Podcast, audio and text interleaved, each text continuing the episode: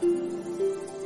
生子当如孙仲谋，如刘景升的儿子屯泉耳。这句话乃是曹操所说，其意思是生儿子就当生像孙权这样的刘表的儿子，不过是一猪狗罢了。那么曹操为何出此言呢？话说建安十八年正月，曹操亲率四十万大军征伐东吴，攻破了孙权设在长江西岸的营寨，俘获孙权部下都督公孙阳。但是孙权依旧临危不惧，孙权亲率七万余将士有条不紊的抵抗曹军，两军居然相持一个多月。曹操看着孙。孙权的战船、精良的武器、严整的军队，就因此感慨道：“生子当如孙仲谋，如刘景升儿子屯泉儿。”那么被曹操说成猪狗之类的刘景升儿子，又是指的谁呢？在这里，景升指的是东汉末年的刘表，景升是他的字。刘表生有两子，长子叫刘琦，次子叫刘琮。被曹操所说的正是刘表的两个儿子。刘琦虽身为长子，但是不被刘表的后妻蔡氏喜爱。蔡氏的弟弟蔡瑁与刘表的外甥张允又是刘表的近亲，他们也经常在刘表面前。称赞刘琮，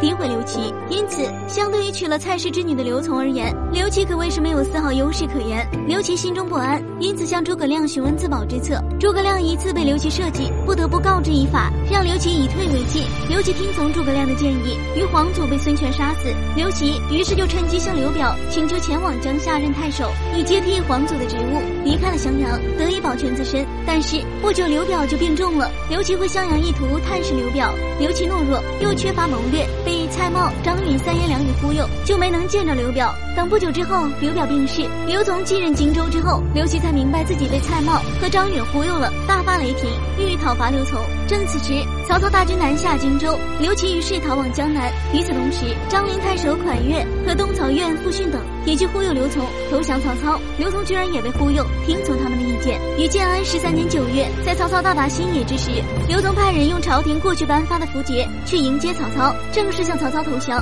刘琮投降曹操之事，还顺带坑了刘备。一把，刘琮投降，却慢着没及时告诉刘备。等到曹操军临城下了，刘备才有所察觉，害得刘备不得不抛弃妻子，只与诸葛亮、张飞、赵云等数十人骑马逃走。大量的人马辎重被曹操俘获之后，刘琮有部将王威曾向刘琮建议说：“曹操以为将军已投降，刘备已逃走，已经放松了戒备，只率前锋部队轻装急进，请给我几千骑兵埋伏在险要地区，突然袭击，一定可以捉住曹操。只要捉住了他，就可威震天下。这可不仅是。”为了保住今天的局面，如此良机，刘琮并没有抓住，错失那么好的局面，不战而败，也不懂得抓住好的机会，又经不起忽悠，没有深谋远虑，难怪曹操如此评价刘表的两个儿子了。